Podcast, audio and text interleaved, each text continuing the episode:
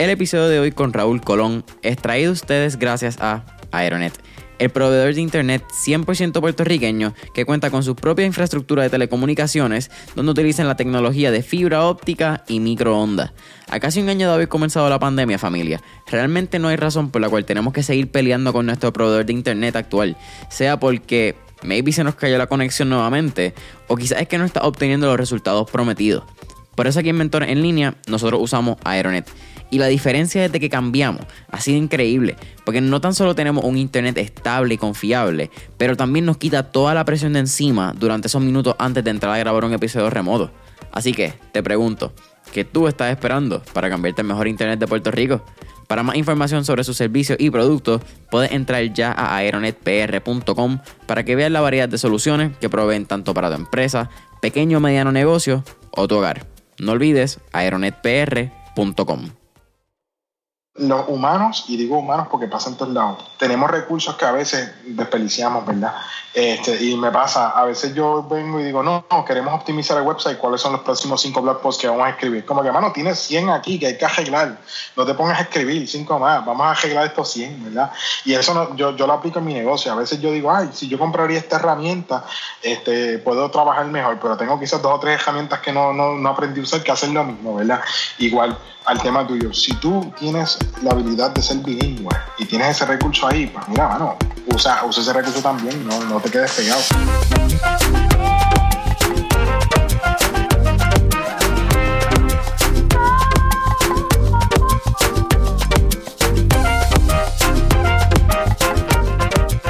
¿Qué es la que hay familia? Mi nombre es Jason Ramos y bienvenido a Mentores en línea, un podcast donde hablamos con los empresarios e influencers responsables por las marcas más destacadas, para que así conozcas quiénes son tus mentores en línea. Y en el episodio de hoy me acompaña Raúl Colón, quien es cofundador de Lemonade Inc., una agencia digital enfocada en crecer tu negocio a través de SEO y desarrollo de WordPress. Raúl, bienvenido a Mentores en línea. Gracias, Jason. Muchas gracias y un placer el, estar aquí, ¿verdad?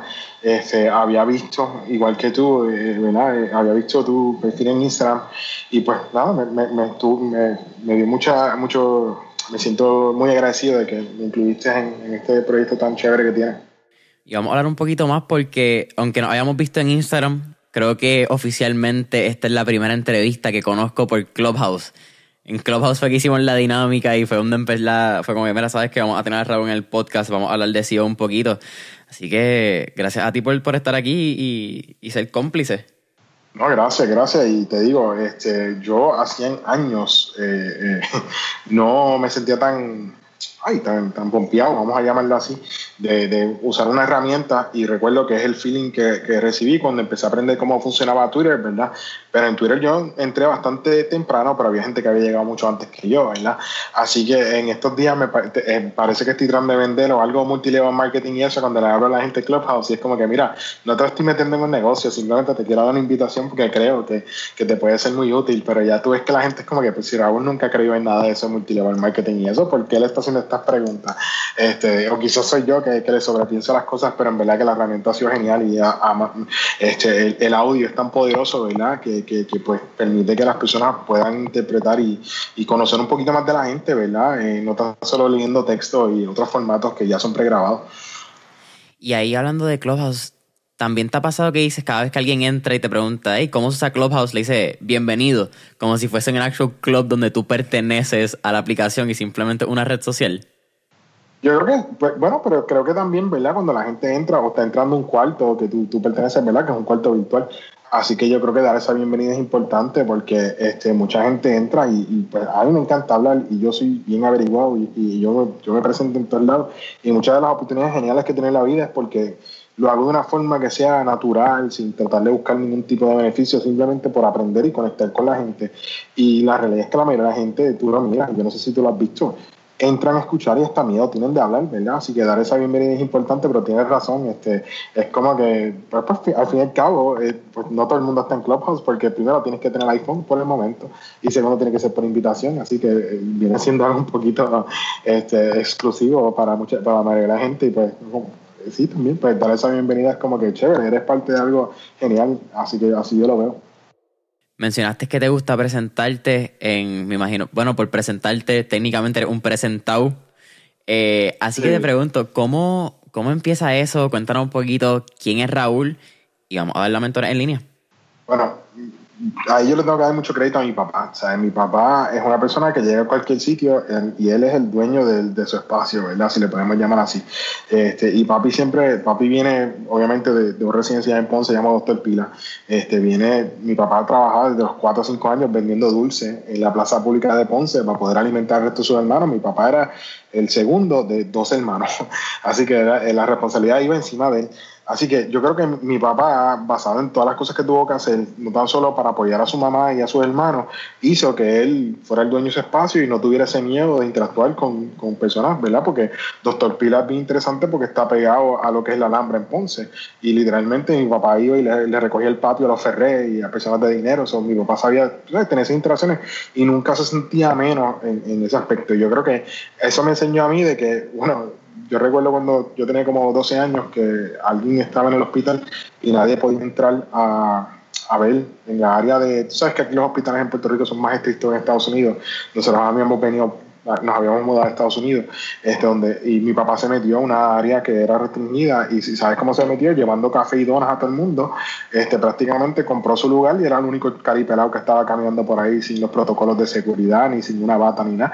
Este, y, y, así tengo miles de cuentos donde mi papá este, adquiría acceso con simplemente ser genuino y simplemente decirle, estoy presente, cómo te puedo ayudar y cómo te puedo servir, porque igual recuerdo una vez que estábamos en un evento que estaba cantando el Cataño y este y, y, mi papá este uno de los que de, la, que, de los músicos de ella este parece de riñones y eso, y allá mi papá también, y mi papá buscó cómo ayudarlo y eso, este, y a través de ahí conocimos a Olga Tañón, como que son cositas que mi papá hacía por, por ayudar y por servir, que terminaba haciendo en cosas, en recuerdos geniales, y, yo, y con él yo aprendí a, a, eso mismo, me interesa, me interesa esto, cómo yo aprendo más y cómo yo dejo saber que, que estoy aquí para ayudar y, y, para colaborar, tú sabes.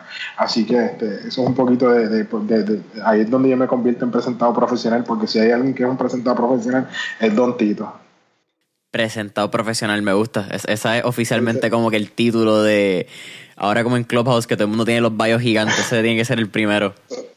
Lo voy a tener que, lo vamos a tener que añadir, pero sí, sí. y te digo, me ha ayudado muchísimo porque en muchos lugares, desde yo entré al ejército a los 17 años, este, y pues obviamente era siempre de los menores que estaban en, en, algunas situaciones, ¿verdad? Este, después entro al ambiente laboral, tú sabes, yo me salí del ejército, me metí, estudié súper rápido, entré en un ambiente laboral y muchas veces mis peers eran mayores que yo. Este, y pues me ayudaba yo reclamar mi espacio y yo decir lo que tengo que hacer. Y claro, vienen sus pros y sus contras, ¿verdad? Porque eh, eh, a veces estás diciendo algo que otra gente no se atrevería, entonces te ven como el que, ah, este es problemático pero nunca me privé de, de, de, dejar de ser yo, ni de dejarle, de dejarle saber a las personas lo que sentía. Y, eso yo te digo que me ha formado como persona y me ha ayudado a, ir filtrando a la gente que no me interesa estar cerca y entonces a atraer más gente como yo que, que, somos personas que sí queremos servir, que sí queremos aprender y queremos ver cómo conectamos al mundo a, cosas mejores. Primero que todo, eh, gracias por tu servicio en, en, la milicia. ¿Cuánto tiempo estuviste en el Army? Yo estuve, um, hay algo que se llama IQR, estuve activo dos años y después entonces tuve seis eh, de reserva y uno adicional que el ejército me añadió porque supuestamente yo había hecho una extensión que nunca se pudo probar porque yo no lo había hecho. Así que en sí me tuvieron nueve años, pero ese último año este, era ellos tratando de mandarme peiras cuando ya me, se me había acabado el contrato y, y pues al, al, año me mandó una carta del ejército diciéndome, by the way, fue una confusión, disculpa, te lo vamos a acreditar el año porque tuvimos el servicio, pero no, no tienes que reportarte a ningún lado. Así que, este, pero yo obviamente pues el ejército no era el lugar para mí. mi papá, para, para que tenga un poquito de background, mi papá era de la Liga Socialista. Este, mi papá este, estuvo con Juan Antonio Corregel en, los 70, este, militando. Y eh, cuando mi papá y mi mamá se conocen, la familia de mi mamá viene de un ambiente completamente estadista. Este, eso como que en, un momento cuando está la persecución en los 70 de personas que seguían el ideal y eran de, de, estos movimientos que eran buscando la independencia de Puerto Rico. Este, pues mi papá opta entonces por mudarse para Estados Unidos y, hacer una vida allá para tratar de evitar esa persecución. So, cuando yo le dije a mi papá que yo me quería meter al ejército, él sí fue, él me apoyó, pero obviamente pues no era, no era, no era, este, eh, eh, primero no, nadie, nadie, nadie cree que su hijo se vaya para el ejército, pero segundo que tú vengas de un ideal independentista y termines entonces diciéndole a tu papá, mira, me quiero ir y como que, que él, porque tenía 17 años, él tenía que firmar este, a los 18 ya yo podía irme por mi cuenta. Que él me apoyara, pues significó un montón. Claro, en mi tiempo en el ejército, yo digo que si algo me convirtió en independentista fue el tiempo en el ejército. Yo estuve en Centroamérica y empecé a ver la desconexión que había entre la cultura estadounidense y la cultura latinoamericana, ¿verdad? Las injusticias que hacían allí me hacían sentirme mal este, por, por, nuestros hermanos centroamericanos y, me, y yo vi una conexión más con ellos que con los que iban allá con supuestas, este, eh, ¿cómo se llamaba? Las misiones humanitarias que eran más este, prácticamente beneficiosas a ciertas personas privilegiadas de, esas, de esas áreas geográficas, ¿verdad?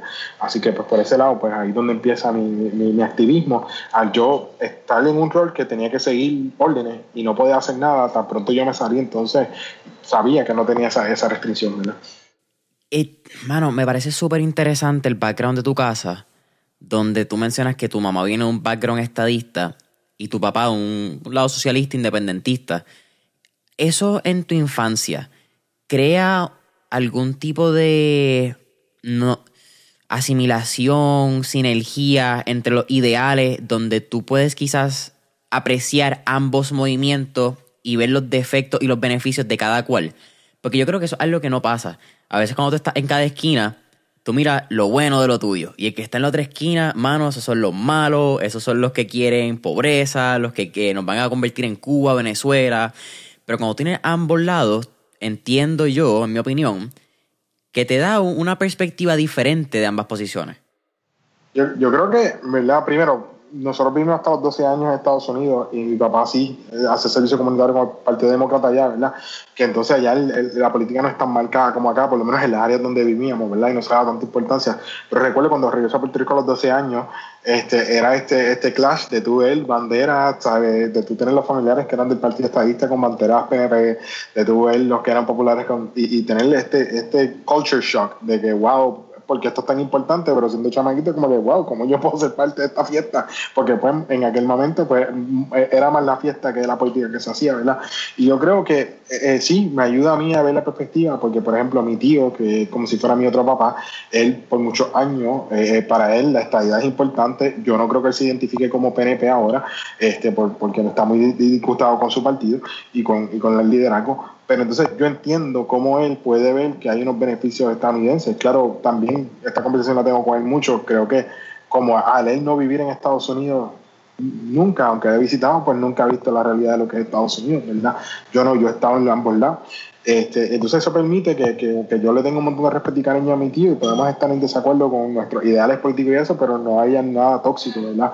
Que es lo que estamos viendo ahora. Este, por ejemplo, yo tengo unos familiares que, tengo unas amistades que son, eh, están en Estados Unidos y hay dos puertorriqueños que son fanáticos de Trump y eso está causando problemas en la familia seria, tú sabes. Este, claro, eso es un tema distinto porque algo que yo entiendo que nosotros tenemos como cultura y lo vimos bien claro en el verano 2019 es que nosotros podemos echar nuestros ideales al lado para buscar un bien colectivo. Lo hicimos cuando, cuando sacamos a Ricardo Rosello.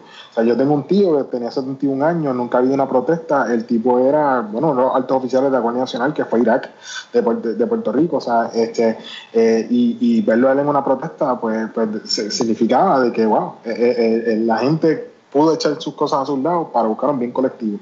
Que yo creo que eso como puertorriqueño me hace bien orgulloso que aunque estemos en diferentes bandos, si la mayoría de la gente, no todos, porque hay gente que se beneficia de, la política económicamente y siempre va a mantenerse ahí porque se afecta económicamente en su bolsillo, eh, veo que por la mayoría de la gente que no se beneficia, que simplemente cree en un ideal, pueden echar todo a un lado para el bienestar de los puertorriqueños, ¿me entiendes? Así que creo que sí, creo que sí, para contestar tu pregunta, creo que sí, pero también quiero hacer el, énfasis de que como viví en Estados Unidos tanto tiempo, cuando llegué acá fue bien, fue bien chocante culturalmente que hubiese tanto, tanto conflicto entre un partido u otro, ¿verdad? Así que... Pero también mencionas cuando llega a los 12 años, y eso es bien cierto, yo como me puedo eh, identificar cuando a los 12, 13, 14 tú lo que quieres es estar en los cierres de partidos, banderas, jodiendo por ahí, corriendo con chamaquitos. Hay cierta dinámica del fanatismo de, de la política que cuando eres chiquito simplemente se ve fascinante. Se ve como que excitement ver cómo la gente mueve masas de personas. Tú dices eso y para que tengas idea, o sea, yo pues prácticamente nosotros no teníamos necesidad de, de, no tener comida en la mesa y eso, papi siempre se encargó de eso, pero sí teníamos otras necesidades.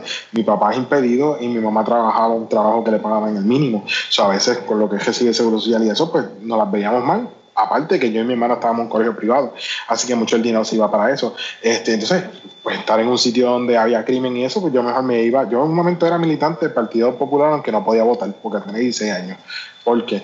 Porque como si yo me iba con ellos, habían eh, comida, habían actividades, habían eventos que no había otra forma de tener acceso, ¿verdad? Así que entonces había un representante se Roberto Cruz, su hijo estudiaba conmigo en el colegio, al hijo de él no le gustaba la política, a mí me gustaba la fiesta y la política en aquel momento, y yo me, yo, me montaba, yo me iba, o sea, toda, toda la campaña yo estaba acostándome a las tantas, levantándome temprano, paquinando, poniendo cosas, y pues tenía los resultados que de momento tú estabas en un lugar y pues tú siendo chamaquito que te meten tanto en la mente que tienes que respetar a Rafael Hernández Colón y todas estas cosas sin entender bien quiénes son, pues como que, ah, qué chévere, Rafael se está comiendo un steak a tres platos míos, tú sabes, y era como que, pues qué cool.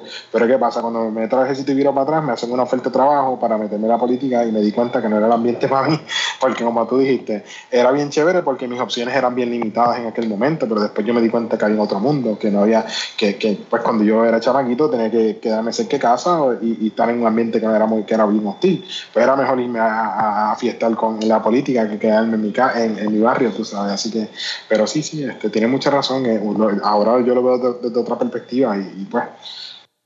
Eh, eres ahora. Mira, cuéntame. Eh, una vez sales del ejército, estás en Puerto Rico, ¿cómo llegas a la fotografía? Que entiendo que ese es como que el primer step a este mundo digital de, de empezar a emprender. Pues a mí siempre, ¿sabes? desde chamaquito, yo siempre, desde las 110, que eran unas cámaras bien weird, que tú le ponías un rollo medio funny looking, ¿verdad? Este, a, yo tener en high school, recuerdo que estaba la, el sistema de, ay, creo que era este, Kodak, este, Advantix, que eran unas camaritas que tú tirabas y tenías el privilegio de entonces coger, te, te traía como, te, te imprimía un thumbnail y tú puedes escoger la foto este, que querías y eso. Y después entonces mi primera cámara digital, yo la compré como en 2001, 2000, este, y fue una, era con un floppy disk, ¿ok? esa cámara digital yo andaba con un chorro de floppies y tú le metías, todavía la tengo por ahí, es una Sony Mavic FD90 21 por ahí. Este, entonces, ¿qué pasa? En aquel momento ya había empezado a montar websites y me era me pasaba mucho trabajo en poder tirar una foto, mandarla a revelar, escanearla y después subirla, ¿verdad? Aparte que si la foto salía bien, si no la imprimían bien, escaneaba malísimo, ¿verdad? Y decidí hacer la inversión de comprarme una cámara este, digital para poder, algunos proyectitos que yo hacía de site con esta universidad que eran de websites, no tener que economizarme todos los chavos y todo el tiempo. Y entonces prácticamente eh, empiezo con, con, la cámara Mavica, empiezo a tirar fotos ahí, yo no sé, yo lo tiré, usaba en automático. Con el tiempo se, le hice upgrades a otras cámaras digitales y no es hasta que yo me mudé a Isla en el 2012 que literalmente estoy tirando fotos con un iPhone que tiene una, que tiene una foto con el iPhone de, del atardecer en la playa y alguien me dice, ¿tú me puedes vender esa foto para yo ponerla en mi sala? Yo como que, ¿por qué tú quieres esto? Si esto yo lo estoy compartiendo porque a mi hermano le da frío en el norte, en Connecticut, y yo quiero que él sienta algo de, la isla. Y entonces empezaba la gente a, a darme compliments a través de Instagram, ¿verdad? Y entonces decido coger un curso de fotografía y meterme un poquito más de lleno. Pero sí, yo tiraba fotos siempre. Lo que pasa es que no, no, no conocía las reglas y no, no, había estudiado nada de fotografía. En 2012 em, empieza ese interés de otra gente de pedirme fotos. Eh, yo yendo a conferencias. En un momento yo me, me gané una cámara con una Rico, que Rico, que aunque ellos hacen printer, empezaron con cámara. Y con una point and shoot a veces yo le sacaba un par de pesos a las fotos que yo tiraba. Así que decidí comprarme una DSLR y aprender cómo funcionaba el DSLR este, ya como para el 2014, 2015. Yo nunca había escuchado, y y tú mencionaste, ¿verdad? 2000, 2001, yo tenía uno o dos años para esa época. yo ni siquiera sabía que habían cámaras que tenían floppy disk adentro. Cuando tú lo dijiste, lo estoy buscando aquí en, Google, la Sony Mavic FD5. Y si alguien de mi generación me está escuchando y no sabe lo que es eso, eso es lo que parece un dinosaurio eh, ante mi ojo. Sí, no, no. Eh, eh, curiosamente, yo estaba en un cliente que yo cuando yo era analista de seguridad informática y había un muchacho que me decía, eso es imposible. Y yo todavía tengo la cámara ahí y la llevé al cliente para que, para que la vieran y todavía funciona. Este, ahora, eso sí, tú tiras una foto y te vas a joder porque lo que eso eh, tira la foto, graba el floppy, este, se fue, se fueron 30 segundos, tú sabes, así que ese instant shot que estamos acostumbrados ahora con el iPhone, con una DSLR. Tecnología, mano. Eso es lo, que causa. Sí, y lo rápido que ha avanzado, ¿verdad? Así que. Cuéntame, eh, ya en el 2012 empieza a haber una opción de fotografía como un método económico de, de tu poder seguir. pero ya hacía websites también antes en el 2001. ¿En qué momento nace lo que es Lemonade? ¿En qué momento ya tú dices, sabes que vamos a incorporar esto y vamos a hacerle una agencia full time? Ok, so, so cuando yo busqué esa eficiencia fue en el 2000, 2001, ¿verdad? No, no, no, no el 2012. Cuando me meto a estudiar fotografía en 2012. Pero, este, nada, yo, em, nosotros, yo, yo, yo estudié contabilidad, me fui a trabajar como contable, después terminé en una firma de contabilidad, se dieron cuenta que yo era bien técnico y me empezaron, empecé a enseñarle a, a los que eran bien técnicos a auditar. Y ahí, como tenía que aprender, como ellos tenían que aprender de mí, yo aprendí de ellos, me gustó un montón lo que hacía y me metí de lleno a hacer seguridad informática y estuve haciendo eso como por 10 años. Cuando ya al final, este, cuando mi pareja se mudaba a Puerto Rico, las oportunidades que hay de trabajo yo encuentro que no son razonables este, y decidimos montar un portal de empleo y esto fue para cuando pasó lo de la ley 7 en el 2009 este, y, el, concepto era bien sencillo. Yo simplemente quería, cuando yo me regresé a Puerto Rico, se me hizo bien difícil conseguir trabajo, porque hay muchos reclutadores que, diferencia de otros lugares en el mundo, incluye si de Puerto, Estados Unidos, este, te ponen como una base de datos y te llaman y te tiran al azar ahí. A veces hay una oportunidad de trabajo, si esa oportunidad cae. Cuando yo fui a Estados Unidos, yo tuve una oportunidad muy buena de tener reclutadores ayudándome a yo aumentar la probabilidad de ganarme ese puesto. Y a mí eso me molestaba tanto que yo decía, espérate, igual que estos tienen una base de datos, y, a veces le crean una expectativa falsa a la gente, como yo conecto directamente el que necesita un, un empleado con el que necesito un, patrono, ¿verdad? Y montamos este portal y el concepto era que mi esposa llevaba este haciéndole resumen gratis a la gente y yo vamos a empezar a cobrar porque la gente está consiguiendo trabajo con los resúmenes que tú estás haciendo. Este, y el concepto era de que pues, podías usar la plataforma y nos daba una oportunidad de vender los resúmenes. Claro, eso no funciona así, porque como yo lo que montaba era websites para bandas y cosas así, este, pues no, pues no estaba tan al tanto de lo que es el conversion, ¿verdad? De convertir las personas a este, entonces estábamos hablando para una entidad este, de pymes, de pequeños negocios, no me acuerdo cuál era el negocio, yo creo que la Asociación de Pymes de Puerto Rico, algo así, y nos invitan a hablar de cómo nosotros habíamos, utilizábamos Twitter, porque Twitter era bastante nuevo en aquel momento. Y yo llevo prácticamente una presentación y cuando la gente ve en la presentación que mi website tenía de 50 a 70 mil visitantes por mes este, locales, se les abren los ojos y dicen como que, ¿cómo tú lograste esto? ¿Cuánto tú estás gastando en ads? ¿Cuánto? Y yo, no, yo no, yo no, o sea, nosotros es ayudando a la gente en Twitter, se regó la voz que había un portal de empleo y todo el mundo estaba entrando su información y usándolo. Y mucha gente consiguió trabajo y ayudó un montón de gente. ¿Qué sucede? Este, que entonces, cuando la gente se da cuenta que yo sé cómo traer tráfico a un site, me empiezan a contratar para hacer eso. Entonces ahí empieza a hacer el movimiento, porque yo cuando me fui por mi cuenta en el 2008 era eh, analista de seguridad informática.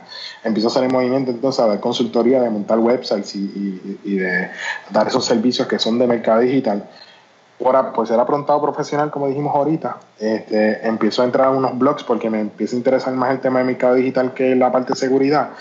Y caigo en un blog de alguien que se llama Chris Grogan, que es muy conocido en la industria eh, internacional de mercadeo. Y yo todos los días comentaba, y yo no sabía que yo era el único que, que comentaba todos los días allí. Este, y él siempre me ayudó un montón, me ayudó a yo entender lo que era mercado digital y lo que se estaba formando, porque en aquel momento no se conocía así, simplemente todos estábamos experimentando. Este, y voy a una conferencia en Estados Unidos eh, que él corría, él hacía un evento en Boston y curiosamente ahí estaban gente bien importante que ha escrito libros de mercadeo, de Gary Vaynerchuk, que es una persona conocida ahora, este, y yo soy el único que no soy del Northeast allí, yo sobresalía porque todos los que estaban ahí eran panas y Chris me empieza a presentar a toda esta gente. Este, y, al terminar alrededor de toda esa gente, pues yo termino siendo el puertorriqueño que todo el mundo conoce en ese ambiente, este, o el hispano. Y, este, y nada, Chris como un año después, Chris me invita a trabajar con lo que era una agencia que él montó y el concepto era que para ese momento las compañías grandes como Pepsi y otras, y otras, y otras ¿verdad? Este, querían establecer políticas y procedimientos para protegerse en, en, y crear como que una uniformidad en la comunicación online, ¿verdad? Este, y como yo venía de un background de seguridad, de verificar y crear políticas y cosas así, pues entendía esto, pues me contratan, entro yo a establecer, a mejorar el proceso, a establecer políticas y procedimientos para, para marcas bien grandes con él. Este, entonces, pues en un momento yo tenía mis clientes, pero también trabajaba con él como, como partner. Este, y logramos hasta nosotros, cuando Gary empezó la firma, que se ve Media ahora, nosotros al principio le dimos algo de apoyo a él en esa área. Este, así que, pues por ese lado, pues empecé a trabajar con, con, diferentes clientes, la mayoría en Estados Unidos, le agarré un cliente en Inglaterra, este, y lo que no me daba cuenta era que estaba logrando todo eso porque cuando nosotros escribíamos, la gente estaba encontrando el contenido, que es la parte de SEO, que es la que me, que me especializo ahora. El episodio con Raúl Colón continúa en menos de un minuto. Pero antes, quiero hablarte de nuestro auspiciador, Diet Home, la compañía número uno de dietas personalizadas que se adaptan a tu presupuesto con comidas frescas y no congeladas. Lo maravilloso de Diet Home familia es que aparte de traerte la comida fresca y que tienen delivery en todo Puerto Rico, Diet Home se asegura de que puedan mantener un estilo de alimentación saludable y balanceado. A mí lo personal me encanta porque tengo la oportunidad de probar combinaciones de alimentos y platos que nunca probaría si no fuese por Diet Home, sea porque no tengo los ingredientes necesarios y quizás es que no sé hacer ni la receta. Por eso es que lo miro más como un estilo de alimentación y vida que como una dieta per se. Y si tú sigues estos próximos 5 pasos, tú también puedes comenzar tu nuevo estilo de alimentación hoy. Número 1. Entra a diethomepr.net o baja su aplicación en el App Store. Número 2. Elige el plan de tu preferencia. Número 3. Dale checkout y completa tu orden. Número 4. Espera en la comodidad de tu hogar u oficina mientras hacen tu entrega. Y número 5. Disfruta de la fresca y rica comida que Diet Home tiene para ti. Para más información, entra ya a diethomepr.net o llama al 787-754-5616. Acabas de tocar el punto. Cuéntanos un poco qué es SEO en, su básico y, creo que por ahí le, damos. Eh, y entonces, el, ese concepto de SEO, ¿lo refinaste cuando estabas con Chris? ¿O ya era lo que tú venías trabajando en el, en el side hustle? curiosamente lo hacíamos sin querer. Yo estaba haciendo cosas que, que, ayudaban un montón y no sabíamos exactamente porque yo sabía montar website, ¿verdad? Este, y en el 2001 me invitan a hablar en una conferencia que se llama Hispanic en Los Ángeles. Este, yo llego allá y se pasaron de listo los organizadores y eso me cuenta para otro podcast. Pero entonces me dieron, de momento, como me dieron un montón de, La gente empezó a cancelar y me dieron un montón de charlas que yo tenía que hacer, like from scratch. Y entonces literalmente me miran y me dicen, el más que sabe de SEO aquí eres tú. Tú puedes dar la charla de SEO. Y yo como que, anda, mal carajo. Y recuerdo que llamo a Chris y le digo, Chris, ¿cómo tú me puedes orientar? Y Chris como que, mano, yo, yo no entiendo esto muy bien, yo no me atrevo a recomendarte. Hablar lo más básico.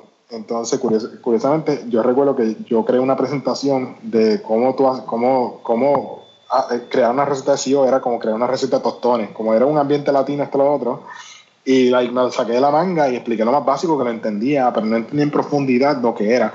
Y en ese momento, pues, me empezaron a salir oportunidades y me di cuenta que pues, prácticamente lo que yo, la razón por qué cuando yo aumenté el site fue porque todo es yo, la gente buscando oportunidades de empleo y eso. Y entonces ahí empiezo a, a, explorar un poquito, y ya yo diría como ya en el 2013-2014 me había cogido unos cuantos cursos y empecé, empiezo a dar lo que ya yo hacía, que estaba haciendo bien, y corregir lo que no estaba haciendo bien, ¿me entiendes? Porque lo, lo, lo estábamos haciendo porque estábamos creando contenido de alta calidad que la gente estaba buscando, creamos el contenido de una forma que, que, todavía es, es, importante, que la gente pueda leerlo, que la gente pueda interactuar con él, y eso nos estaba favoreciendo. Claro, si lo hubiese hecho ahora es distinto, porque los search han cambiado tanto que ahora sería un poquito más difícil tomar ese approach y salir bien, ¿verdad? Pero para ir a otra pregunta, el SEO, lo más, en, su esencia más básica, el SEO es que si tú ahora mismo estás escribiendo un blog post de, de, de este podcast y alguien quiere aprender un poquito de SEO, ¿verdad? Que aumentemos la probabilidad de que las personas encuentren este podcast y lo que tú has escrito, ¿verdad? Este, y esa, eso, es, eso es su esencia, aumentar la probabilidad que alguien te encuentre en Google, ¿verdad? ¿Y por qué, Google o Bing, ¿verdad? Cualquier herramienta de búsqueda importante. Antes, cuando tú tenías uno o dos años, antes de eso, habían otras plataformas que, que, que no hacían lo que hace Google, que creó que Google cuando trajo, cambió el ambiente fue que trajo un algoritmo para que la gente no pudiera este, burlar el algoritmo. Y burlar era que, por ejemplo, vamos a decir que tú quieres irte de viaje para Jamaica y tú escribías, eh, qué sé yo, este, viajes a Kingston, Jamaica, y de momento te salía, este, qué sé yo, eh, donde vendían lavadoras en Kingston, Jamaica. Y era porque venía la gente y te metía un montón de keywords y, y, entonces hacían que la herramienta de búsqueda se convirtiera en inútil. Cuando fundan Google, se funda con el, con el concepto de que ellos van a tener un algoritmo que va a ser secreto y van entonces a asegurarse de que si alguien está buscando algo lo encuentren. Y han protegido ese ecosistema desde que lo fundaron. Al proteger ese, ecosistema, eso se convierte en una ciencia en tu determinar, ¿verdad? Cómo es que tú te posicionas cuando alguien busca ciertos términos, ¿verdad? Este, ¿Ayudó en algo esa aplicación básica? Sí, incluso déjame traer quizás un tema, eh, un minuto para irnos en una tangente rápido sin irnos en una super tangente. Me parece bien loco que Google nace como una manera para no para evitar la burla, ¿verdad? De estos search engine optimization, de los eh, search engine sites, herramientas de búsqueda. Pero me parece tan loco que ahora en el 2021 salen herramientas como DuckDuckGo que están entonces eh, democratizando ese acceso a la información, ya que Google tiene ciertos algoritmos en place y esconden información y saben qué información restringir de lo que esté pasando a nivel mundial. Eso es como esta retórica eh, de, búsqueda de cuán eh, cierta es, creo que sería el, término correcto, pero es, medio loco, ¿verdad? Porque es un tema controversial también. Yo creo, yo creo que, mira, y lo veo, yo, yo, okay, yo, yo tengo un concepto que yo le llamo, ¿verdad? Activism y entrepreneurship, que es tú haces activismo siendo empresario, ¿verdad? Porque si tú no tienes dinero, tú no hay forma de tú poder ir a luchar, ¿verdad? Y yo como activista siempre veo las fallas bien grandes, especialmente del, yo que me, me inclino más hacia la izquierda, ¿verdad? Este, las fallas que hay graves en la comunicación de, de la izquierda, ¿verdad? Y te lo voy a poner en arroyo habichuela. Um, yo tengo un amigo que tiene un programa en CNN que se llama eh, United States of America. El primer episodio de él era, este, se llama W. Kamau Bell, este, era él siendo un hombre negro visitando al Ku Klux Klan. Y claro, otro tema de otro día de cómo él llega a, este, adquirir ese acceso. Y pues obviamente el Ku Klan eh, le gusta mucho las relaciones públicas, el factor que la CNN haciéndolo, pues accedieron. ¿Qué pasa? Si tú miras en ese programa, eh, el primer episodio de él, que lo puedes encontrar o en HBO Max o en Netflix y eso, si tú miras el primer episodio, es bien interesante ver cómo claramente la derecha, ultra, ultra, ¿verdad? Este, los, los, white supremacists y eso, crean contenido y lo hacen consistentemente aunque se vea bien jodido. ¿sabes? A ellos no les importa, ellos siguen sumando, siguen sumando, siguen sumando. ¿Y qué pasa? Siempre en la izquierda, por lo general, hay mucha gente que quiere perfeccionar tanto el mensaje que entonces el mensaje nunca llega. O, a veces ponen el mensaje tan elevado que el mensaje no llega a, los destinatarios que podrían, ¿verdad?, conllevar. Y, que, y algo que hace muy bien la derecha es que lo vemos en el fenómeno de Donald Trump, cuando él se trepa en poderes, porque el mensaje es bien claro. No, vamos a montar un, un wall este, y, todos estos mensajes bien cortos que hasta un chamaquito de 3, 4 años que apenas sabe inglés puede entenderlo, ¿me entiendes? Entonces, claro, no estoy diciendo que Google en algún momento quizás no benefició, no, pero aunque Google no lo hiciera como quiera, este, este la gente al no entender cómo funcionan estos sistemas se pone en desventaja, porque si el Google Clan está creando 4 o 5 pedazos de contenido, tiene 10 podcasts que salen cada hora y los de la izquierda tienen uno que sale una vez al mes, pues mira, si tú eres justo, lo que va a salir ahí es lo de la derecha, ¿verdad? Entonces muchas veces se toman estas determinaciones, pero tampoco se hace nada para poder, este, ¿verdad? Contrarrestar eso, porque pues ya ellos no tienen la delantera, que hay que trabajar, pero pues obviamente pues tienen otro objetivo y no le dan esa importancia. Eso siempre entra en el dilema de que sí, esto quizás puede ser que en algún caso, pero por lo general, aunque Google, si, si eso no fuera completamente verdad, como quiera también la desventaja porque no se crea suficiente contenido, ¿me entiendes?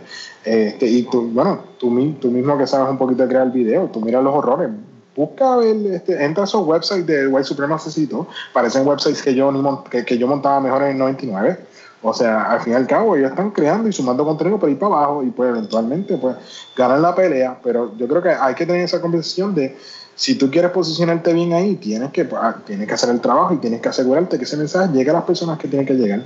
Es un juego de, números, definitivamente, es volumen. Eh, y ese es el juego de YouTube, que YouTube, ¿verdad? Podemos hablar de SEO un poco, que también entra en, YouTube, porque YouTube es de Google. Pero tú tienes, tú tiras un video a la semana y vamos a usar Logan, Logan Paul, que yo creo que es la, figura de, YouTube que más ha, estado en los pasados, en las pasadas semanas en boca. Pero Logan Paul tira cinco videos a la semana.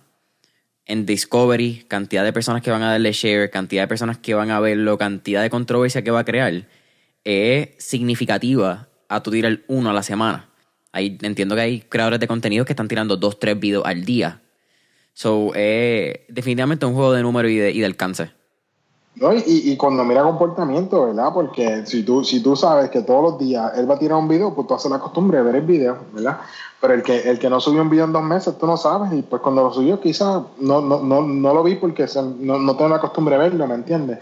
Y entonces hay tantos factores ahí, y, y qué bueno que tú traes el caso de Logan Paul. El otro día yo hablaba con alguien porque esa persona se acaba de enterar lo que eran los incubators y todas estas oportunidades que hay para tú empezar un negocio ahí, ¿verdad? Y, eso, ¿verdad? Hay muchas rutas que tú quieres tomar. Igual, yo en el activismo ya aprendí que todo el mundo lucha de diferentes formas. Los negocios igual, todo el mundo echa su negocio de diferentes formas. Pero a veces a mí me preocupa mucho que las personas paren el momentum para meterse en una incubadora cuando la incubadora lo restringe, ¿verdad? Entonces tú tienes fenómenos como Logan Paul que, que, que, que más anormal no pueden ser en cuanto a crear contenido con controversia y han montado modelos de negocio sumamente exitosos sin tener ¿verdad? esa infraestructura. Y lo uso como ejemplo, no le estoy tirando a las incubadoras, no me, don't get me wrong, pero a veces veo que hay personas que pueden, porque no los aceptan en un programa o algo así, como que es, como mira, mano, es que hay otras rutas, tú sabes. Entonces, claro, no, no soy fanático de Logan Paul por, por lo que representa y eso, pero también si uno puede echarse para atrás y lo que hablamos ahorita de, si alguien está de otro lado y eso, ver que yo puedo aprender de él, pues mira, todas las cosas que tú dijiste y otras cosas también que él hace muy bien, es lo que lo tiene trepado. ¿Y cómo tú lo contrarrestas? Pues consiguiendo a alguien que tenga buenos valores contigo y, y, tenga la disciplina y la creatividad de Logan Paul, ¿me entiendes? Y que también pueda crear una audiencia que lo siga. No, eh, y súper de acuerdo, y eso que tú mencionas es bien importante. Quizás a ti no te agrada la persona. Eh, qué sé yo, vamos a poner un, un Mayweather Quizás a ti no te gusta es Mayweather, lo flashy que es, lo bocón que es, los problemas que se ha buscado. Pero tampoco podemos negar que a nivel de marketing y cómo hacía sus estrategias de boxeo y las peleas que tomaba y, todo alrededor de él, pues definitivamente era algo de admirar. Te guste o no, hay unos valores y hay ciertos pilares dentro de su sistema de negocio que tú dices, coño, en verdad, e-, eso está chévere y eso puede servirme a mí también. Y, también disciplina, ¿verdad? Ah, que esa disciplina se aplica para lo que quizás tú no estás de acuerdo, pero al fin y al cabo, mira, los negocios más exitosos con los que yo he trabajado, esté de acuerdo o no, es disciplina. Nosotros montamos un, la marca de un camión de comida bien famoso en Nueva York, un camión de comida griego. Este, ya no trabajamos con ellos, este, porque obviamente pues, los valores de ellos eran bien distintos a nosotros y aunque trabajamos por siete años en conjunto, llegó un momento que we parted ways. Pero yo para poder, yo cuando me meto, un, cuando agarro un cliente me gusta aprender lo máximo de ellos. Llegó un momento que pues a través de online no podía. yo decidí irme una semana para el camión de comida a ver cómo operaba. Y eso es un caos, hijo de puta. O sea, eso es un caos, cabrón. O sea, eso es una cosa ridícula. y, y es un caos de, consistencia. Eh, eh, la, gente esperaba una hora para ordenar comida en ese food truck, o sea, de Nueva York, habiendo otras opciones porque era bien famoso. Y entonces, imagínate, en una hora, si tuvieras con la rapidez que ellos atendían los clientes, pero, mano, había unos procesos sólidos y una consistencia y, una, y para mí, las cosas que son repetitivas eso para mí, eso para mí es caos. O sea, a mí yo, yo no puedo, eso para mí, el infierno para mí sería que me pongan a hacer lo mismo una y otra vez, una y otra vez, una y otra vez, porque no me gusta. Pero cuando tú miras, porque ellos eran bien exitosos, porque hacían lo mismo, todas las mañanas se levantaban a las 3 de la mañana para agarrar su espacio en Manhattan y hasta, y hasta las 12 del mediodía estaban ahí, dale que dale, con lo mismo. Y era bien curioso porque el, el, el, dueño, que era el que estaba de frente usualmente, ahora hay más camiones, él venía y, se acercaba a una muchacha que se acababa de hacer las uñas y decía, ay, mira, tienes las uñas distintas hoy, te las cambiaste y ya, como que en Manhattan, que todo el mundo, no, nadie le importa nada, este, que, que, el tipo que está en el camión de comida reconoció que tú hiciste un cambio, ya, olvídate, no iban para otro camión. El, lo curioso era que si la, la número 95, él le decía lo mismo y era hasta, hasta ahí repetitivo. O sea, él, él tenía su, su, receta de cómo hacer sentir bien a sus clientes y cuando tú, si tú te quedabas ahí todo el día, tú veías que le estaba diciendo lo mismo a la, a la gente. Claro, como la gente venía en diferentes instancias, no se daban cuenta porque ellos no interactuaban entre otros, pero todo el mundo se iba con ese, ay, qué chévere, mira, se acordó de mí, se acordó que es mi cumpleaños en una semana, todo que sea, este, se acordó lo que yo pido. Y cuando tú miras, era esa disciplina de tú tener eh, ese, esa información aquí para poder ayudar con clientes, aparte de los procesos de negocio que tienen que ver con la preparación de comida y eso. Pero, bueno, qué mejor ejemplo de ser repetitivo y disciplinado que ese, que tú tienes que hacer eso todos los días por el resto de tu vida, tú sabes. Y más en un food truck como Nueva York, que al día de hoy la competencia de los food trucks es tan y tan grande que entiendo que hay hasta licencias que, que no te permiten poner más food trucks actualmente, ¿entiendes? Es una demencia. Es una demencia y aunque tengas licencia te meten boletos de tráfico. O sea, eh, mi cliente tenía que ir una vez al mes a pelear boletos de tráfico porque le dan uno todos los días. Este, eso es como que es una mafia, ¿verdad? dentro de, behind the scenes, aparte de la parte de las licencias. Pero al fin y al cabo, mano, es, es para mí era admirable que él podía hacer eso todos los días, todos los días, todos los días por año. Y pues por eso es que, por eso es que él es súper exitoso. Ahora, te voy a dar un ejemplo. Los otros camiones que no hacían eso generaban quizás medio millón de pesos al año. Él generaba casi cuatro millones de dólares al año. Vendiendo comida griega. Y no era comida griega, era comida griega, este, igual que acá sería criollizado, era comida griega hecha para, los gringos, porque si tú pruebas comida griega, comida griega por lo general es bastante saludable y no. Él tenía opciones que si tú lo llevas a un griego no iban a comer, porque era, un insulto lo que le estaba sirviendo, lo que pasa que estaba hecha para ese, para ese ambiente, ¿me entiendes? Sí, eso, eso tiene una palabra y no me acuerdo, pero es casi la. Eh, mano, el, el merge, ¿verdad? De, de lo que es el origen de esa comida del país. Entonces, con una americanización y unas culturas eh, nutricionales del americano que son bastante particulares en sí. Eh, porque al americano no le encanta comer saludable o no lo han indoctrinado a comer saludable. Porque decir que no quiere es bien irresponsable. Yo siempre he pensado que la construcción de la pirámide alimenticia aporta muchísimo al estilo de vida actual de fast food y de, pues, mano, de obesidad que tiene los Estados Unidos. Así es. Entrando un poco más ya en, en SEO, Raúl. Te hiciste, una hiciste un comentario, es que pues, el SEO actualmente entre lo que son estrategias de marketing digitales y es una herramienta de tú adquirir tráfico, de adquirir clientes y de adquirir reconocimiento a través de una, un search engine, una herramienta de búsqueda. Pero para compañías que están empezando o que quizás que no están empezando pero no tienen una estrategia de SEO en lugar, la estrategia de SEO debe girar alrededor de una estrategia de marketing que ellos tengan previamente o crees que la estrategia de marketing que tengan debe girar en torno a un SEO que estén desarrollando? todo depende del negocio, ¿verdad? Pero también hay que, hay que, hay que, lo más importante es qué recursos tienen, ¿verdad? Y el otro día yo hablaba como yo tengo una clienta que la voy a mencionar, se llama Karen Fons y es una fotógrafa de bodas local. Ella, a través de su disciplina y consistencia en crear buen contenido en el tema de boda, ella, ella está compitiendo con los grandes, ¿me entiendes? Entonces, ¿qué sucede? Les voy a dar un ejemplo. Eh, si tú eres fotógrafo de boda, todo el mundo quiere competir para, para posicionarse en el keyword de fotógrafos de boda, fotógrafos de boda Puerto Rico, bla, bla. Y, en el SEO es bien importante medir dos cosas. ¿Cuál es la cantidad de búsqueda y cuál es la eh, competencia que hay para tú posicionarte ahí, ¿verdad? Porque si hay poca búsqueda y hay mucha competencia, pues mira, ahí te busca tratar de dominar otro término, ¿verdad? Especialmente si estás empezando. ¿Qué sucede? Con Camil nosotros hemos usado eh, una serie de, de, de, de, tácticas que en sí se convierten en una estrategia más grande, que es de buscar y dominar temas de bodas, ¿verdad? no estamos hablando de fotografía de bodas, estamos hablando de que si tú pones Puerto Rico Wedding Venues en cualquier browser, en cualquier search engine, lo más probable es que Camil te va a salir una o dos veces en las primeras 10 posiciones, ¿ok? Y cuando hablo de posiciones, cuando ustedes abren Google, Google le va a dar 10 posiciones y después vas a la segunda página, ¿verdad? So, es bien importante que tú salgas en las primeras cuatro worst case scenario salga 10 todavía está en juego, ¿verdad? Pero ¿qué sucede? Hay un efecto psicológico en lo que, lo que pasa con Camille. Camille es una pequeña empresaria y si vamos a decir, alguien, alguien quiere hacer un destination wedding y no sabe nada de Puerto Rico y pone Puerto Rico Wedding Venues porque cuando tú, cuando tú bregas SEO tienes que bregar la parte de quién es tu cliente, que eso tiene que ver también con la parte de tu, a ser tu, you know, tu buyer persona esa otra cosa. Si tú estableces y dices, ok, mi cliente está en Oklahoma y quiere casarse en el Caribe este, y, va va a escribir Puerto, le importa ver el venue primero, pues nosotros empezamos a, dominar los términos de wedding venues. Si tú escribes Puerto Rico wedding venues, vas a ver que sale eh, Discover Puerto Rico, que tiene un presupuesto millonario de, de, advertising, ¿verdad? Tienes este eh, Wedding Wire, que es, una, que, es una, que es un website que domina el mundo de las bodas globalmente. Tienes, por ejemplo, este, en algún momento la concha, la concha últimamente se cayó de ahí, pero, este, pero tienes empresas que están metiéndole cientos de miles o millones de dólares a, un término, y de momento está Camil con dos posiciones ahí, en la 3 o la 4, la 4 o la 5, y cuando como el consumidor es mucho más inteligente, dice, bueno, Discover Puerto Rico me va a decir que me vaya a casar a Puerto Rico porque eso es lo que hacen ellos, ellos venden a Puerto Rico. Eh, Wedding Wire, el que está ahí posicionado es porque pagó por estar ahí. Ahora, mm, esta muchacha no sé quién es, déjame ver quién es. Y entonces, si tú miras en esa lista, todos son nombres bien grandes y ella sobresale porque la gente dice, el consumidor inteligente dice, oye, espérate, esto es una fotógrafa, déjame ver qué ella dice este venue.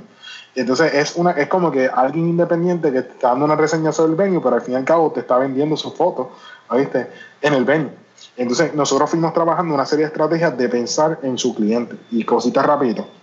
Antes a Camil, pues era más, eh, pues, pues, entendemos que el consumidor estadounidense compra más rápido que el consumidor puertorriqueño. Pues Camil tiene unas estrategias de que los espacios que se le quedan, esto es antes de pandemia, puede ser que haya cambiado. Camil apoya a los puertorriqueños. Si tú eres puertorriqueño y te vas a casar con Camil y estás aquí, este, pues, pues ella te da un, precio por ser local, ¿me entiendes? Y eso es como que algo bien genial que no hacen muchas empresas. Pero ¿qué sucede? En sí es que los espacios que agarran los puertorriqueños fueron espacios que no se le vendían, no se le podía vender a más nadie.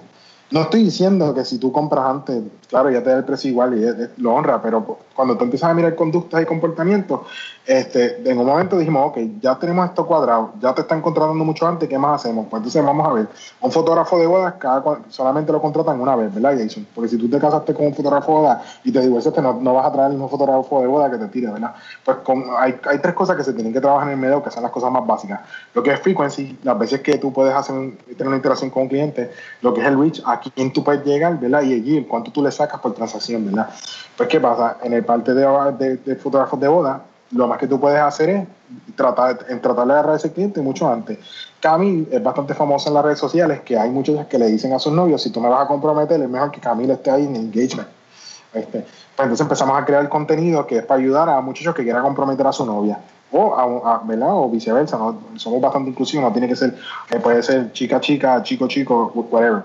Pero creamos un material que ayude a cómo escoger el, engagement y eso. Pues entonces ya estamos agarrando el cliente en un proceso mucho antes de donde la hubiesen contratado. En el ni tan siquiera saben que ni tan siquiera está oficial la boda y ya está ya le pagaron a Camille para que tire la foto del engagement, después se hacen fotos quizás de pareja y después entonces se hacen fotos de, de, de, de, la, de la boda.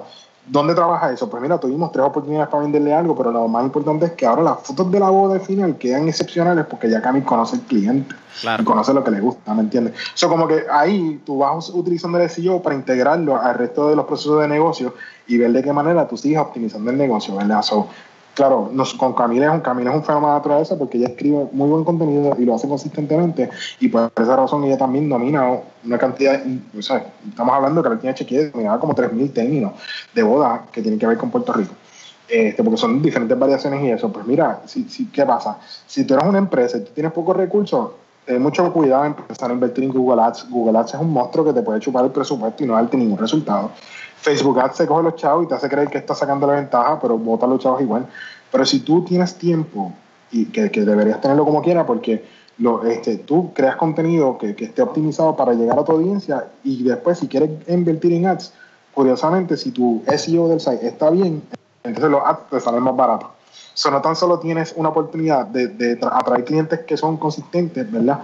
Este, también tienes la oportunidad que si tienes que comprar anuncios por una campaña, pues te sale más barato, ¿verdad? Y te da mejores resultados. Y termino con esto. Hay una diferencia entre el mercado tradicional y el mercadeo eh, nuevo, ¿verdad? Lo que es mercado digital. Mucha gente utiliza tácticas de mercadeo tradicional en las redes sociales y ahí es donde se quedan guindados. Un esfuerzo de SEO es más alineado con lo que yo llamo el ecosistema de mercado digital, que cada vez que tú haces, cada vez que tú creas un pedazo de contenido, tú empiezas a, tú empiezas a agarrar terreno sobre eso y se convierte en un activo. Así que si tú escribes 10 blog posts de, de tu podcast de diferentes temas de negocios atrayendo gente, cada tema te va a servir como si fuera una antena para atraer gente que, que te puede interesar, ¿verdad? So, cada vez que tú haces un pedazo de contenido, tú eh, empiezas a aumentar tu reach. ¿Qué pasa? Si tú compras un ad de Facebook o de Google, solamente ese, ese ad te va a tener un pico y te va a bajar y el tráfico se fue. So, por esa razón para mí es bien importante que, que, que, pues, que se cree contenido, que se tengan, eh, que se toque el tema del mercado digital de una forma moderna este, y que se usen prácticas de mercado tradicional siempre y cuando se entiendan que son más costosas y conllevan más recursos. ¿Cuál es el error más común que tú has visto que hacen pequeños comerciantes al momento de empezar su estrategia de SEO? Aparte de que muchos no tienen, ¿verdad? Yo creo que ese es el primer error. Son dos cositas. Una es que, por ejemplo, si tu, podcast se llama Mentores en línea, ¿verdad? Esto, quieren entonces dominar el keyword de mentores en línea, pero la probabilidad es que Google, como quiera, como tú te llamas así, te va a dar ventaja, ¿me entiendes? Este, y, te, y te voy a dar un ejemplo. El otro día, vamos a decir que tú quieres escribir, tú quieres enseñar a la gente cómo hacer un podcast y vender un curso de cómo tú hacer un podcast, ¿verdad? Pues entonces tú tratas de dominar el tema mentores en línea, ¿no? Tú tienes que dominar temas que digan cómo creo mi propio podcast, cómo yo monetizo mi podcast, cómo yo busco auspiciadores de podcast. Y entonces tú tienes que crear una serie, un ecosistema de, de, términos que apoyen esa meta grande, ¿verdad? Y entonces ir agarrando tráfico por ese lado, porque Search Engine también permite, son, ya son tan inteligentes que saben relacionar el término y dice, Jason está hablando de cómo tú montar un podcast, vamos a darle beneficio a, Jason en, todos en estos términos. ese es un problema serio que entonces están tan enfocados en su nombre, su branding, todo otro, aunque nadie los conoce, que entonces pierden mucho tiempo tomando agarrar una posición que, que, que, que, no sirve de tanto porque de seguro, si yo pongo mentores en línea Puerto Rico, mentores en línea Jason, vas a salir primero porque es tu nombre. Lo más importante es agarrar gente que no conoce de tu trabajo y, llegar a ellos de forma orgánica. Y lo más, lo más interesante de esto es que esa gente llega buscando una solución que ya tú le estás proveyendo. So, la conexión es un poquito más íntima que cuando tú tratas de comprar un anuncio. Esa, esa es una. Este, so, es, eh, entonces, el segundo es que van y entran al, al browser de ellos y dicen, eh, ponen Google y dicen, ah, no, yo salgo primero. Y bueno, si tú, si tú entras a, si yo entro a limonin.com todos los días porque tengo que hacer cambio al site, ya el search engine sabe que, que, yo prefiero entrar a, a, a, a ¿verdad? Este, o, por ejemplo, si yo busco fotógrafos de boda en mi browser, este, pues, pues va a salir, van a salir mis clientes que son fotógrafos de boda.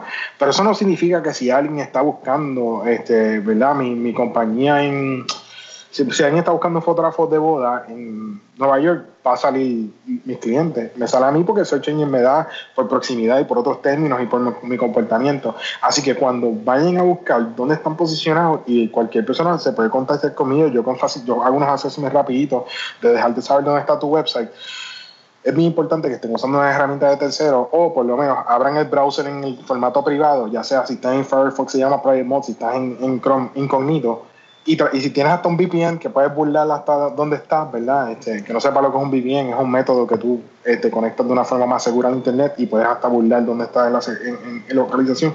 Y entonces escribes tu nombre, puede ser que es más probable que te salga un, un resultado objetivo que el que ya tú vas creando por tu comportamiento. VPN, eh, Virtual, eh, Virtual Private Network, ¿cierto? El, el acrónimo.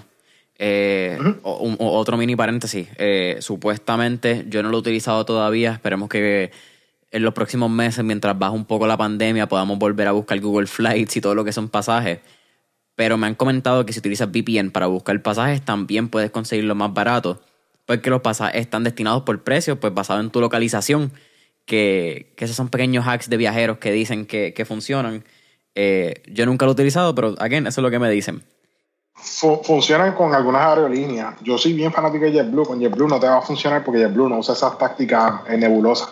Me jodí. Este, así que si, si, si, tú estás en Expedia o algo así, este, eh, si vas a viajar, por ejemplo, si tú vas a viajar a, a, Miami y tú pones, tú, pones, tú te pones el VPN en, en, España, pues entonces ellos dicen, wow, esta persona para llegar hasta acá ya tiene que gastar un montón de chavos, vamos a darle una mejor oferta. Y entonces tú puedes poner Puerto Rico a Miami y te va a salir más barato si está usando otras aerolíneas. Pero por lo general, JetBlue no, no JetBlue, ¿verdad? Es, bueno porque no te está burlando, es bastante transparente el precio, este, pero pues te sirve para otras cosas. ¿Cuán realista tú mencionaste que el Search Engine Game eh, y Optimization definitivamente ha cambiado en los pasados años?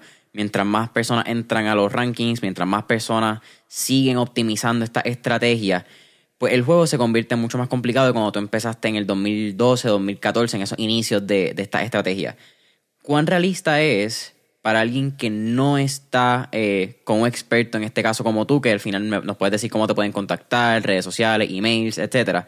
Pero cuán realista entrar en esa primera página de Google, que yo creo que eso es lo que todo el mundo hace. Yo creo que bien poca gente pasa de la página 2 o 3 buscando. Yo me siento como un héroe cuando llego a la cuarta, me siento hecho, orgulloso de mí mismo que me gusta tanto lo que estoy buscando. Sí, sí. Este, yo creo que, eh, eh, ¿verdad? Las redes sociales han nivelado el juego, porque igual que antes, tú salías fácilmente porque había menos, había menos contenido, ¿verdad? Este, ahora también la gente le da tanto cariño a las redes sociales que caen en lo que hablamos de crear estrategias de mercado tradicional en, plataformas que no son de mercado tradicional, ¿verdad? Este, que entonces pierden la oportunidad de que el contenido esté en un lugar donde se encuentre. Y a lo que me refiero es que Muchas veces cuando yo empiezo con un cliente me dicen, ah, yo no tengo contenido para el website. Y cuando yo voy y entro a su Instagram, a su Facebook, hay, hay contenido de más. Sea, este, porque se han dedicado a documentar en estas plataformas que ellos no tienen ningún tipo de control y, siguen cambiando su algoritmo y eso, este, obligando a uno como comerciante a pagar, ¿verdad? Este, entonces, ¿qué sucede? La mayoría de la gente toma esa ruta porque, porque pues, muchas veces a veces la gente se enfoca tanto en su ego este, que, y no, en los resultados. Nosotros buscamos eficiencia, buscamos medir resultados. Ahí está el background mío de negocios, ¿verdad? Este, y yo creo que rara la vez, y te digo, el ejemplo, a mí me encanta usar los ejemplos de fotógrafos porque los fotógrafos son bien técnicos, los fotógrafos sí, they grasp these concepts a lot better que la mayoría de la gente. Este, si yo puedo posicionar a mis clientes en fotografía en SEO fácilmente, si alguien tiene algo de conocimiento y aprende, puede hacerlo en otras industrias. Porque, por ejemplo, trata de buscar un website de abogado. Todos los websites están todos jodidos. A veces lo que es más de decir dónde estudiaron y, y echárselas que resolver el problema que tú estás buscando, ¿verdad? Este, igual con contable. Y así puedo decir una, una lista de, de, oficios que no le dan el cariño al website porque le está yendo muy bien y no tienen la necesidad de, contratar a nadie, ¿verdad? Pero, eh, otro ejemplo, yo tengo clientes que son personal training, pues lo más probable es que mis clientes están saliendo en todos los términos de personal training este, a y por haber, porque todos los otros personal training lo que están más enfocados en que le den likes en Instagram y, aumentar esa audiencia allá, aunque esa audiencia sea superficial y muchas veces ni lo puedes contratar, ¿verdad? So, como que yo creo que eh, eh, si tú aunque no tengas alguien como yo, si tú por lo menos aprendes lo básico, bueno, puedes hacer un montón de daño. O sea, en daño en el sentido de que puedes agarrar el terreno rápido. Y aquí hay unos cuantos fotógrafos que yo creo que están trabajando eh, por su cuenta. Y, bueno, a veces me tengo que ir de tú a tú con ellos, claro, yo sé cómo, cómo cogerle la delantera porque a esto yo me dedico, ¿verdad? Pero, pero igual cualquier persona, si un fotógrafo lo puede hacer aprendiendo las cosas más básicas, cualquier persona en cualquier negocio puede, puede este, a través de coaching o, cogiendo tutoriales y eso, podría este, coger la ventaja bien fácil. Y lo más importante es lo que dije ahorita, la, historia de éxito de Camila es que ella no gasta nada en ads y está compitiendo con los grandes. Porque no hay forma que, que pudiera competir con el presupuesto del DMO de Puerto Rico este, en cuanto a destinación de boda. No hay forma. O sea, este, entonces tú tienes que buscar dónde tú quieres pelear. Y para mí el SEO es tan importante para pequeños negocios que es donde pues, prácticamente crea un ambiente equivalente donde tú, tienes una oportunidad. En otras no, porque en otros tienes que irte a peso a peso a cuánto puedes gastar en Google Ads, Facebook Ads o lo que sea.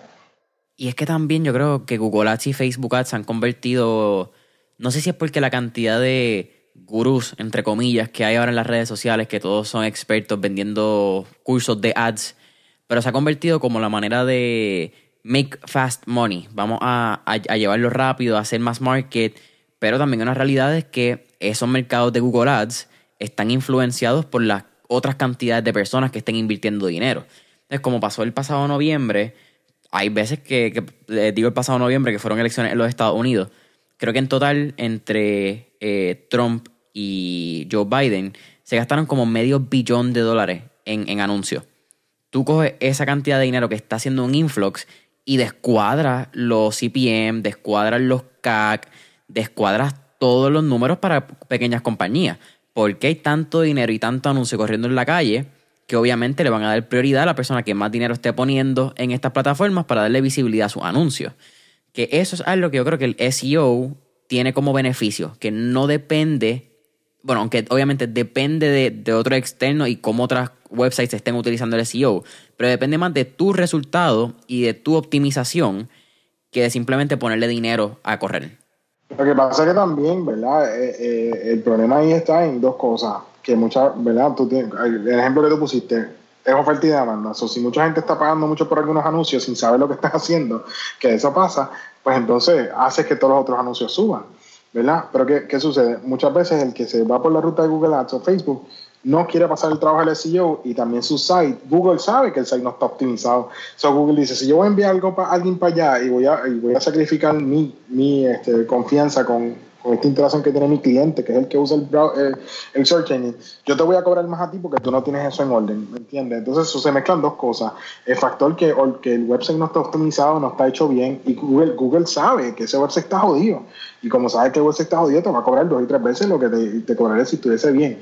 Entonces, es, como que, ¿verdad? Se, compounding, se, se une, porque entonces está el factor de que el que coge para Google Ads es el que no quiere pasar el trabajo de crear contenido y optimizar su website y suelta dinero y ahí entonces Google dice, ah bueno, aquí hay un montón de gente que tiene los efectos jodidos, vamos a, vamos a sacarle a los chavos. Y, pues, o sea, estos sistemas ya están creados, igual que cuando tú coges un juego, se te hace difícil soltarlo, para ellos identificar quién es el que no quiere pasar el trabajo, ¿oíste?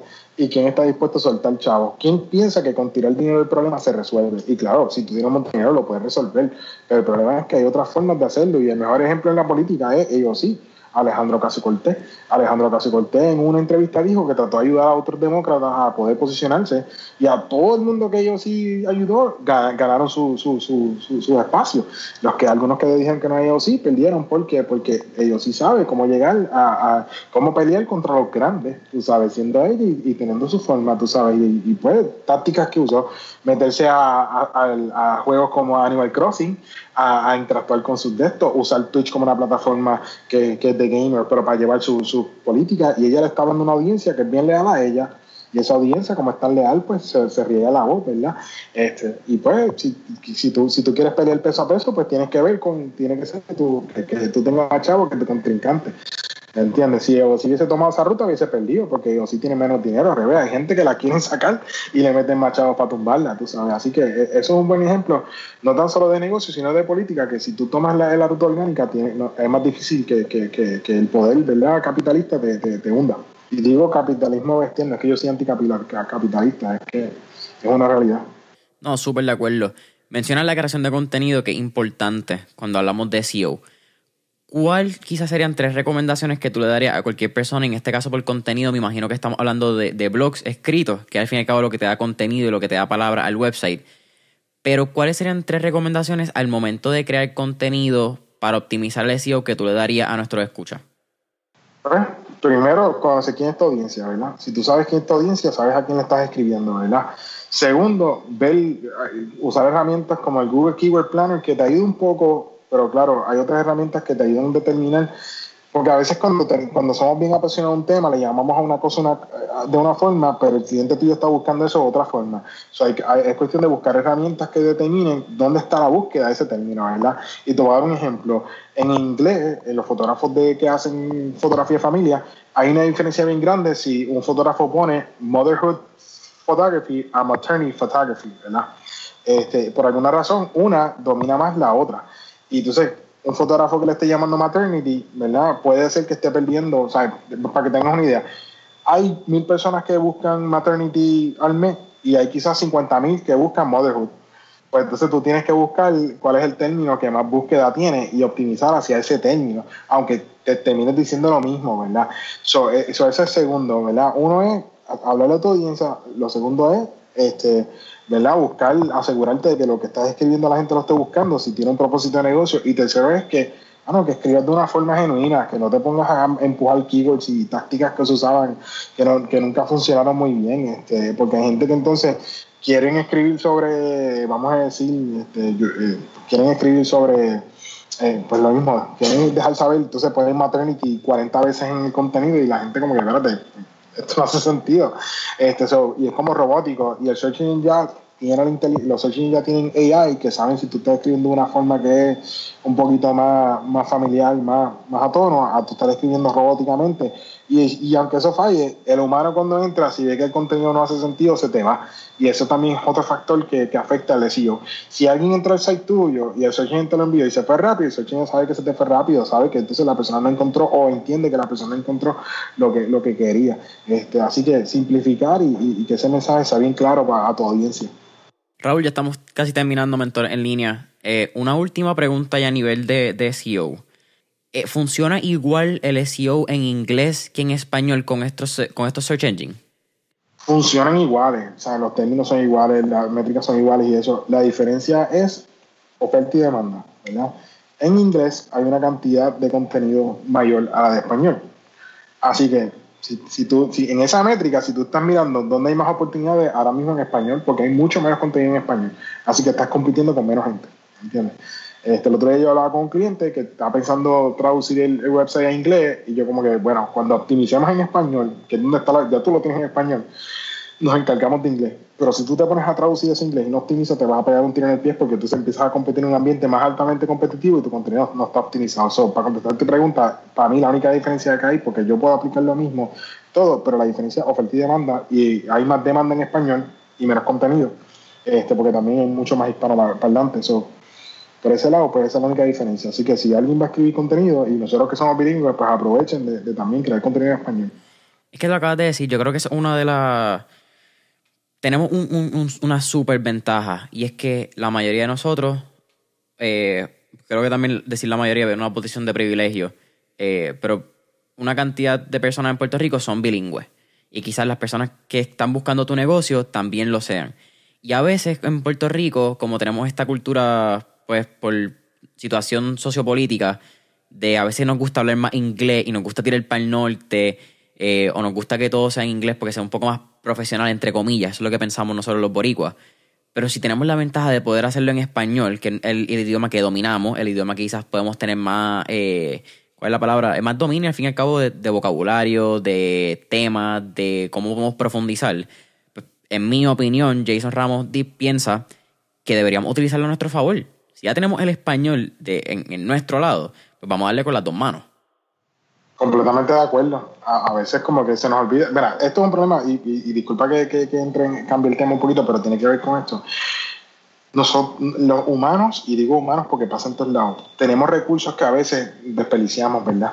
Este, y me pasa, a veces yo vengo y digo, no, no, queremos optimizar el website, ¿cuáles son los próximos cinco blog posts que vamos a escribir? Como que, mano, tienes 100 aquí que hay que arreglar, no te pongas a escribir cinco más, vamos a arreglar estos 100, ¿verdad?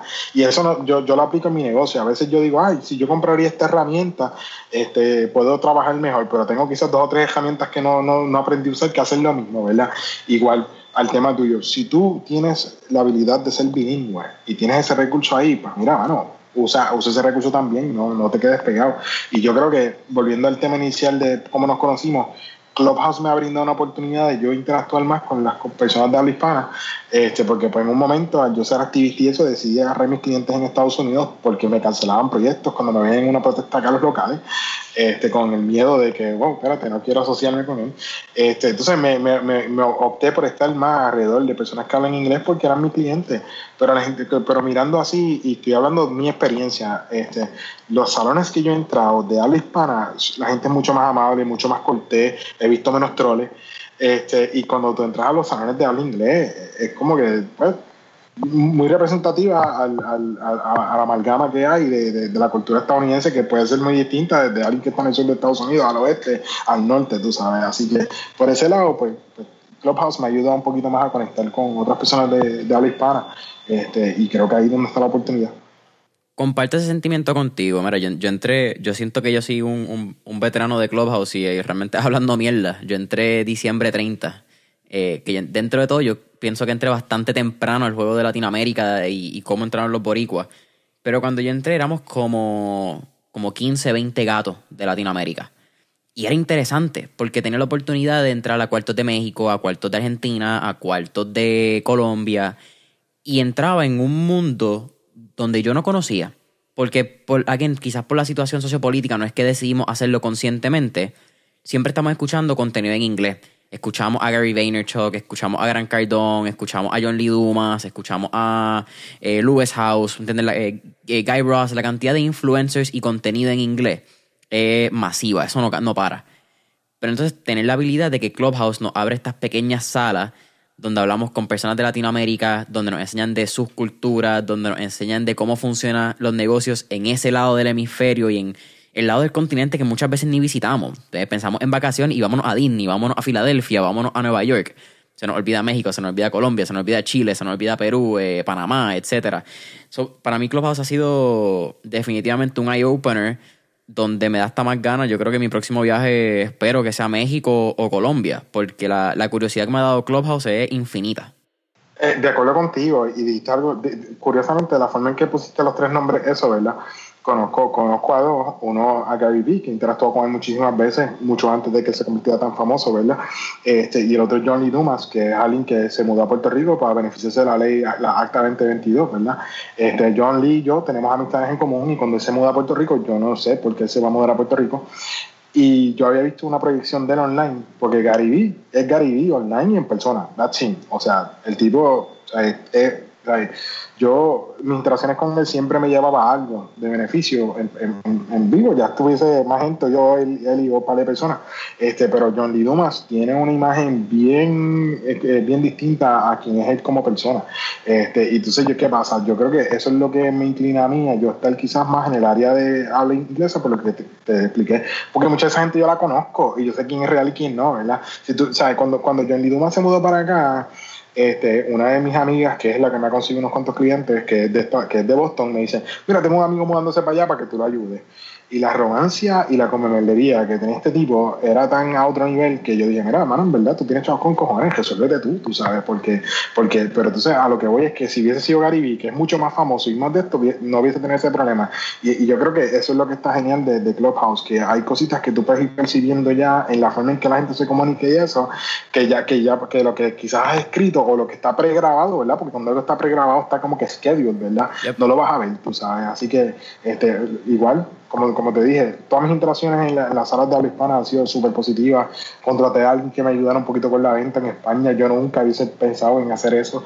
Este, eh, si no llega a ser por Clubhouse, igual se están abriendo oportunidades para mí.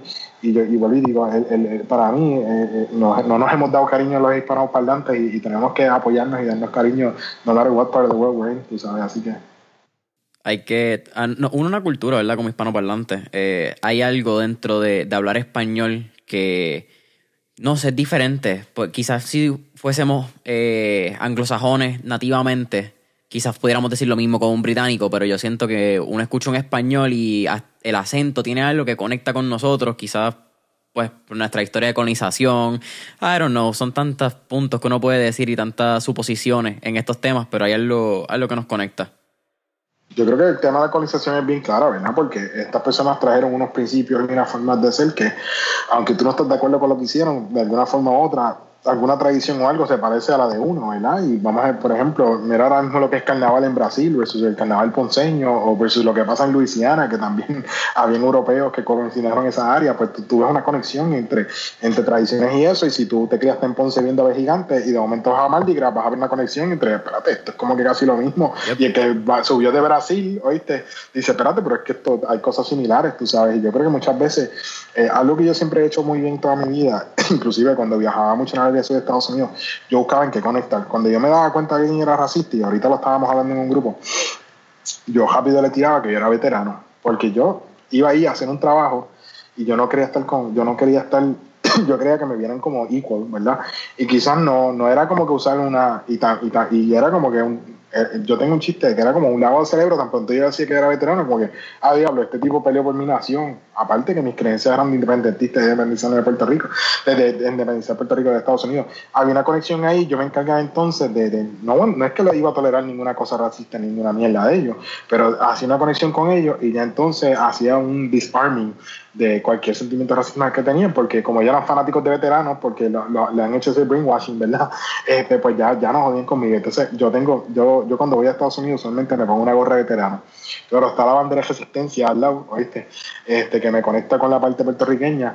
Y muchas veces yo me he evitado con eh, discusiones o, de esto porque ven que uno es veterano y como que le tienen un respeto y yo pues igual que ellos utilizan símbolos para, para, para controlar las mentes de otros, pues eh, es cuestión de buscar cómo se conecta uno con la gente, ya sea porque tú fui veterano, porque viví con él con tiempo, porque visité su ciudad, o sea, este, y, conozco un poquito de eso y yo creo que tenemos que hacer mucho más de eso y yo creo que lo que tú dijiste es muy importante el tú viajar a Colombia, a México, es hacer esa conexión, entonces poder seguir creando un network en esas áreas porque conoce gente de verdad, no es simplemente por audio, por, por video.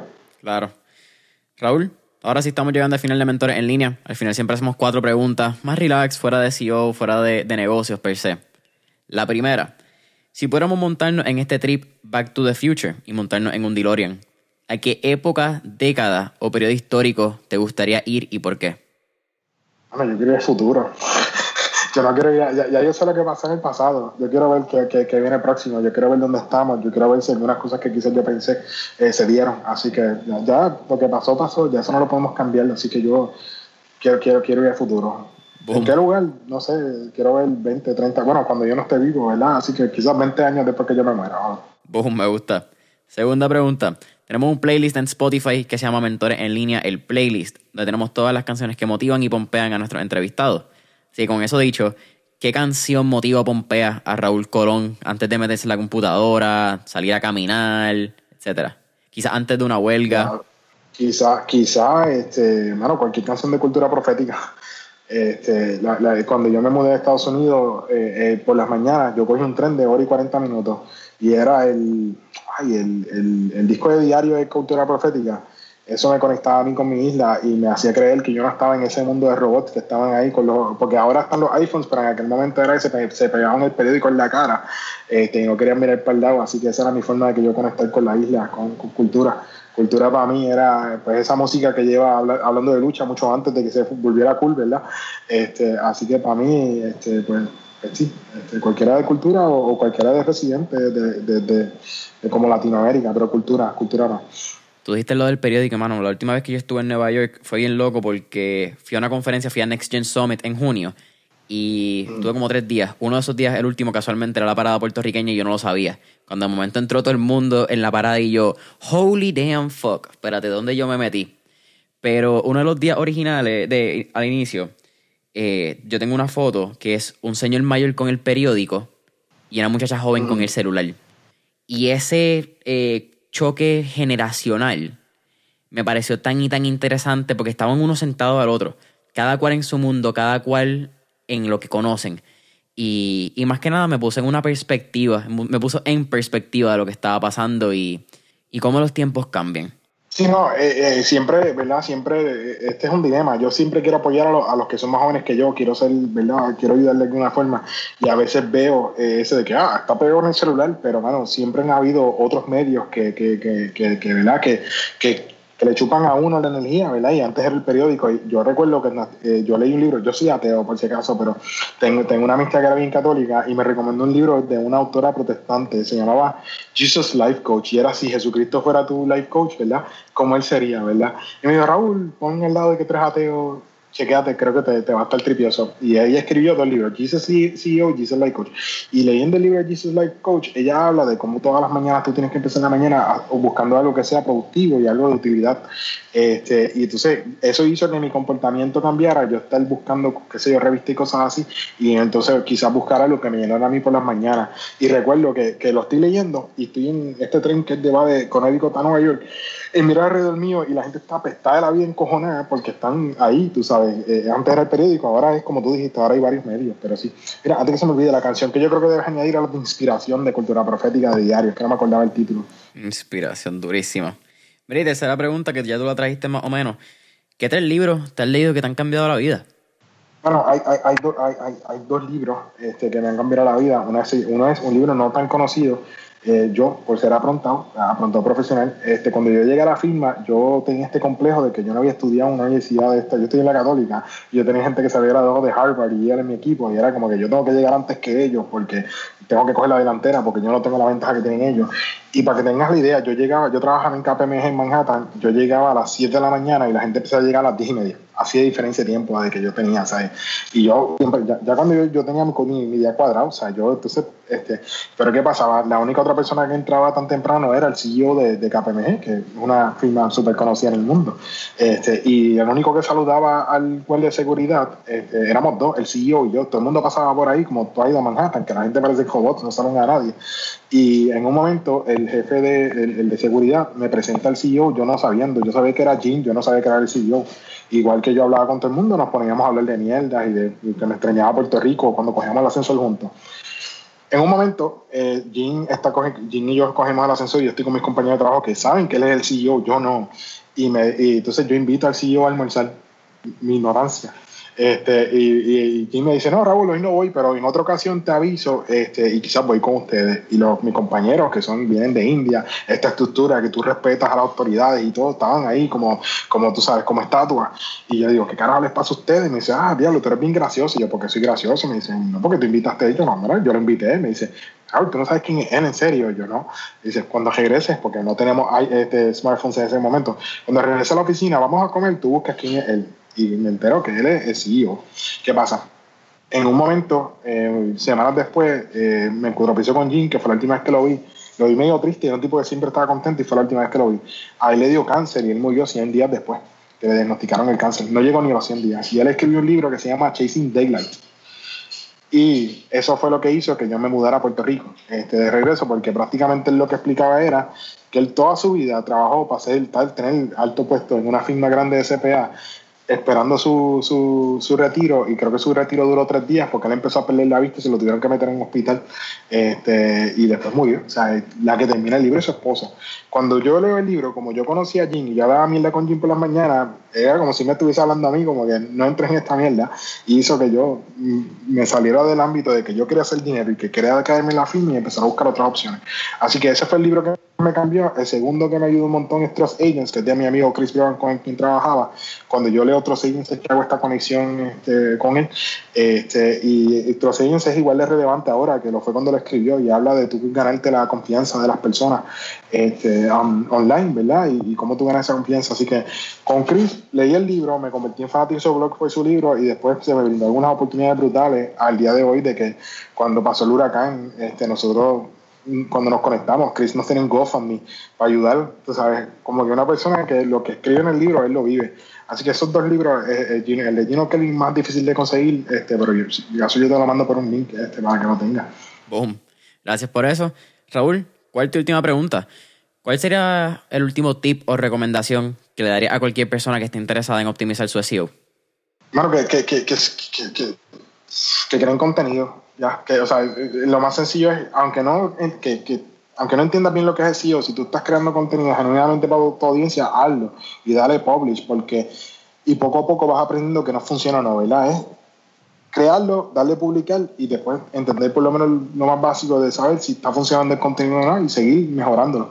Porque pues el SEO es un tema que es una ciencia, ¿verdad? Y no todo el mundo pues, lo entiende desde el principio, pero la, forma en que yo lo aprendí fue creando contenido y, viendo que algunas cosas daban resultados y otras no. Este, y nada, si en cualquier momento necesitan cualquier tipo de consejo o algo así, este, que toquen base conmigo. Este, así que estamos aquí a la. Zumba, Raúl, para mí ha sido un absoluto placer Cuéntanos, ¿dónde la gente puede conseguirte? Redes sociales, página web, tanto a ti como Lemonade Inc. Eh, exacto, lemonadeinc.com es el, website mío este, ¿verdad? principal de mi empresa. Este, para los temas ya entonces activismo y, de alguna de mis fotografías que, la uso, los procesos de mi fotografía van a, al activismo que yo hago, ¿verdad? Cuando hay que tirarse a la calle y, no se puede trabajar, pues yo tengo esas fondos ahí para eso. Este, y por esa razón, pues, este, pues diría raúlcolón.net para las cosas más personales y limonadeinc.com para, para el negocio. Familia de Mentores en Línea, no olviden darle follow, nos pueden encontrar en Facebook e Instagram como Mentores en Línea. Deja cinco estrellitas, review, deja tu comentario en Apple Podcast, follow en Spotify. Y hasta la próxima. Raúl, para mí ha sido un absoluto placer. Gracias por participar. Igual a mí. Gracias, Jason. Nos vemos en Clubhouse.